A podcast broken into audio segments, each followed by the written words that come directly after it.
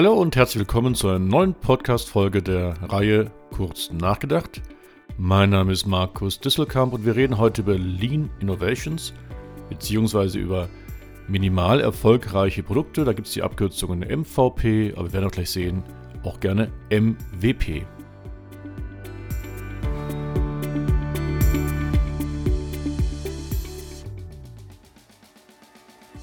Die Abkürzung MVP steht dabei für Minimal Viable Products, also minimal brauchbare, funktionsfähige, überlebensfähige Produkte.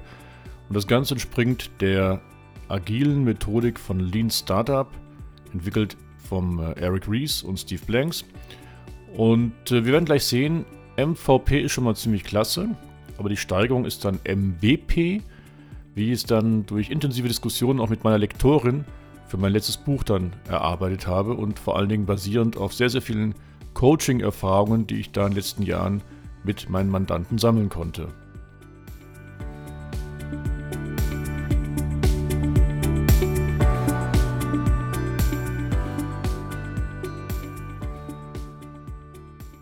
Schlanke Innovationen, also Lean Innovations, naja, darunter verstehen wir wirklich effiziente Vorgehensweisen, kostengünstige, schnelle, zielorientierte Vorgehensweisen, die wirklich dazu führen, dass man zügig Innovationen entwickeln kann. Also sei es neue Produkte, neue Dienstleistungen, neue Prozesse oder Geschäftsmodelle. Und diese Lean Innovations basieren wirklich auf den Grundgedanken, schnell vorzeigbare Inkremente, also etwas, ein Produkt zu haben, eine Studie zu haben, irgendwas Greifbares, mit dem man bereits mit Kunden, Testkunden interagieren kann. Sehr gerne arbeitet man da bereits mit Prototypen. Es gibt ja sogar explizite auch agile Methoden, die sich dann auch Rapid Prototyping nennen. Aber ein Prototyp, der hilft uns zumindest schon mal, sagen wir mal, ästhetische, ergonomische, geometrische, technische oder funktionale Eigenschaften zu prüfen aber so richtig überzeugend in der Interaktion mit Kunden ist das dann oft doch nicht. Und genau hier hilft jetzt der MVP-Ansatz von Eric Rees und Steve Blanks. Dabei steht MVP für Minimal Viable Product. Das kann man übersetzen quasi mit minimal brauchbares oder äh, funktionierendes oder überlebensfähiges Produkt. Und es geht bereits um ein vollumfänglich, nutzbar und zuverlässiges Produkt. Also anders als bei einem Prototypen, wo wir nur Eigenschaften prüfen können, also ästhetische, ergonomische, geometrische, technische oder funktionale Eigenschaften prüfen können, ist es jetzt hier bei einem MVP wirklich ein fertiges Produkt, welches wir mit dem Kunden und am Kunden nicht nur testen, sondern direkt im normalen operativen Einsatz ja, erleben können. Ich stelle es mir ganz gerne so im, in einem Dreieck dar, wo drei Ebenen sind. Die unterste Ebene ist die Funktion oder das Funktionelle. Und ein MVP deckt jetzt nicht alle 100% aller Funktionen ab, die ein Kunde schon haben will, aber einen wichtigen Teil bereits. Und die zweite Ebene ist dann die Ebene der Nutzbarkeit und Zuverlässigkeit. Und das ist wichtig. Ein MVP kann man bereits nutzen und es ist zuverlässig. Oft wird hier immer mit mir diskutiert, naja, Markus, wir sind deutsche Unternehmen, da gilt das Motto Made in Germany. Wir haben also einen Qualitätsanspruch. Und wir können doch jetzt nicht, nicht perfekte Produkte auf den Markt bringen, weil viele verbinden ja mit agil ja schnell, aber nicht perfekt. Naja, was heißt jetzt perfekt? Im Sinne von einem MVP ist das bereits ein voll nutzbares und zuverlässiges Produkt. Das ist zwar nicht, deckt nicht alle Anforderungen ab. Also es hat nicht 100% alle Anforderungen, die wir jetzt schon drin haben, aber die zentralen, minimalen, die wir jetzt benötigen, um mit einem Kunden wirklich ein fertiges Produkt liefern zu können, das ist bereits dabei. Oder anders formuliert, es kommt ja sehr, sehr häufig gern das Bild hier äh, von einem Kollegen von mir, nämlich vom ähm, Henry Kriegberg. Der hat das Bild ja gemalt, wenn man eine Anforderung stellt, man soll eine Mobilitätslösung entwickeln, dann wird immer gern das Bild nicht gezeigt, dass man ein komplettes Auto baut, und die einzelnen Schritte, die es zum Autobauen braucht, sondern einfach nur ein Skateboard, weil ein Skateboard ist bereits eine Mobilitätsanforderung oder eine Mobilitätslösung. Und so ist es auch mit MMVP. Ein Skateboard ist nutzbar und zuverlässig. Wir bieten eine richtig gute Lösung. Wir haben eine richtig gute Qualität. Allerdings bei einem Skateboard und nicht bei einem kompletten Auto.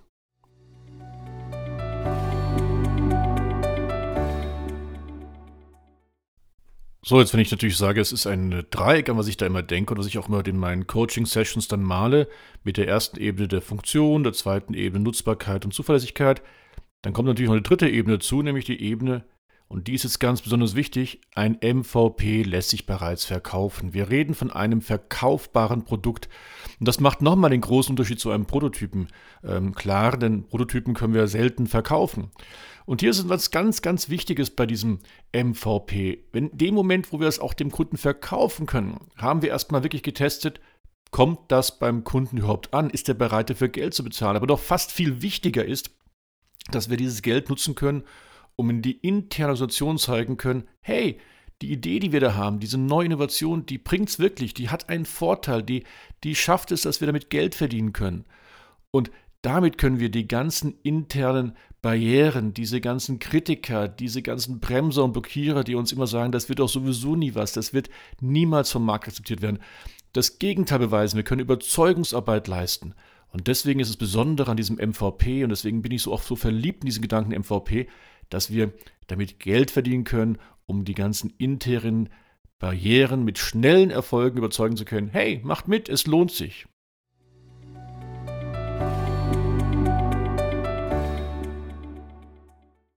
Also ihr merkt, beim MVP-Ansatz, da kann ich schon richtig Betriebstemperatur bekommen. Aber ganz spannend war dann, dass ich in der Zusammenarbeit mit meiner Lektorin, mit der Anke Schild, für das neue Buch Digital Leaders aus dem Gabal Verlag dann eine ganze Reihe von Diskussionen hatte über ähm, diesen MVP-Ansatz und wie ich ihn so in der Praxis erlebe, in meinem Coaching, bei den ganzen verschiedenen Mandanten.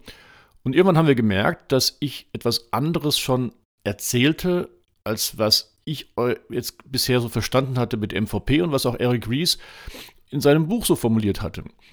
Und wir haben gemerkt, da ist noch mehr. Da ist noch mehr, denn das reine Skateboard konkret, das macht bei manchen Kunden keinen Sinn mehr, das anzubieten. Denn wenn die schon Skateboards haben, wollen die kein Skateboard wieder haben. Die wollen was anderes haben. Und da ist mir bewusst geworden, MVP, Minimal Viable Product, das reicht vielleicht nicht unbedingt, um in neue Bereiche reinzukommen, um neue Geschäftsmodelle zu erreichen, um als Startup und als etabliertes Unternehmen wirklich sensationell äh, neue Bereiche, die berühmten blauen Ozeane entdecken zu können. Da kam uns der Gedanke von einem sogenannten MVP, also einem minimal wertvollen Produkt oder auf Englisch würde man es wieder jetzt mit MVP abkürzen, aber diesmal als Minimal Valuable Product. Und dieses MVP, das hat natürlich als Grundlage erstmal die Grundgedanken von MVPs, das ist klar, aber hat jetzt nochmal was Besonderes und das will ich auch wieder in einem Dreiecksbild mal grafisch darstellen, quasi beschreiben und auch wieder mit drei Ebenen. Und diese drei Ebenen basieren auf dem bekannten Kano-Modell. Kano, das war ja ein Professor für Marketing, für Kundenzufriedenheit, Kundenbindung in Tokio, der 1984 sein Modell entwickelt hatte mit drei Anforderungsebenen oder Bedürfnisebenen, die man als Kunde hat. Und erst wenn alle drei bedient werden, schafft man es als Kunde von einem Produkt oder von einem Leistungsanbieter wirklich überzeugt zu werden. Also andersrum formuliert, wenn du ein Nutzenführer sein willst, musst du drei Ebenen eines Kunden ansprechen und nicht nur ein oder zwei. So, was sind die Ebenen? Ganz unten sind es die Basisanforderungen. Das sind latente Anforderungen und Bedürfnisse, die ein Kunde immer hat, die ja, das wird jetzt spannend, aber oft gar nicht kommunizieren kann. Also das sind Grundannahmen, die ein Kunde einfach hat, wie zum Beispiel Sicherheit, Qualität, Vertrauen, die müssen einfach bedient werden. Wenn die nicht bedient werden, kündigt der Kunde mit einer sehr hohen Wahrscheinlichkeit. Also die Basisanforderungen. Gehen wir wieder zum Thema MVP zurück. Ein MVP muss nicht alle Basisanforderungen abdecken, aber ein Teil und diese Teil aber seriös und absolut zuverlässig. Die zweite Ebene ist dann die Ebene der Leistungsanforderungen. Das sind die Anforderungen, die ein Kunde uns üblicherweise auch mitteilt, wenn wir ihn fragen, was er von uns erwartet.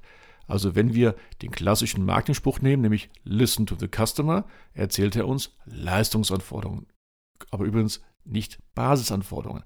Diese Leistungsanforderungen werden beim MVP auch wieder nur zu einem Teil abgedeckt.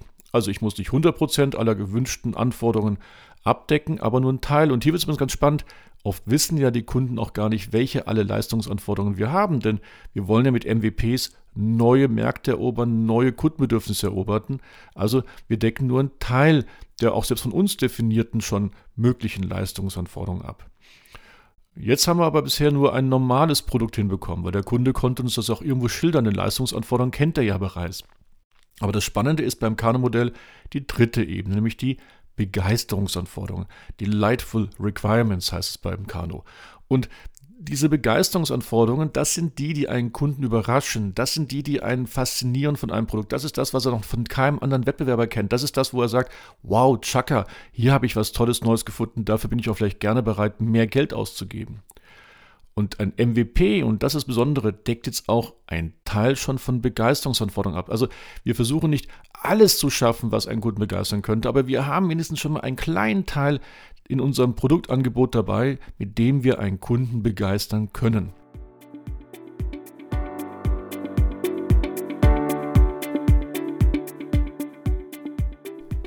Kommen wir nochmal auf das Bild von gerade eben mit dem Skateboard zurück.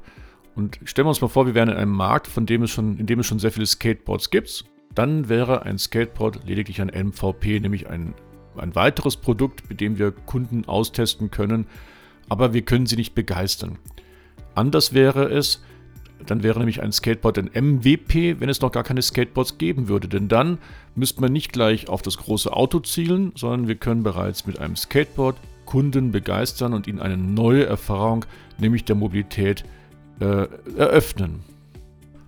Und genau das ist das Besondere an diesem MVP-Ansatz, der auf dem Kano-Modell basiert. Denn wir schaffen es, Kunden zu begeistern, indem wir sie überraschen. Und überraschen heißt, dass wir ihnen etwas bieten, was sie selbst gar nicht erwartet haben. Das heißt, auf gut Deutsch, hätten wir nur den Kunden zugehört, listen to the customer, der klassische Marketingansatz, hätten wir diese Bedürfnisse nie gefunden. Denn sie waren ja noch nicht im Bewusstsein des Kunden. Wir mussten sie entdecken. Und entdecken geht nur mit dem Kunden. Und dazu brauchen wir MWPs. Wir fangen an mit einem kleinen MVP, der nur ein, eine erste Überraschung dem Kunden bietet. Wir können auf einmal das, das, Produkt dem Kunden verkaufen, wir generieren Geld, können damit die internen Barrieren überwinden, aber stellen auch fest, dass sich noch viel mehr weitere Bedürfnisse äh, damit eröffnen, die wir dem Kunden noch entlocken können. Und dieser Ansatz, mit dem Kunden zu lernen. Das ist das Besondere an MVP.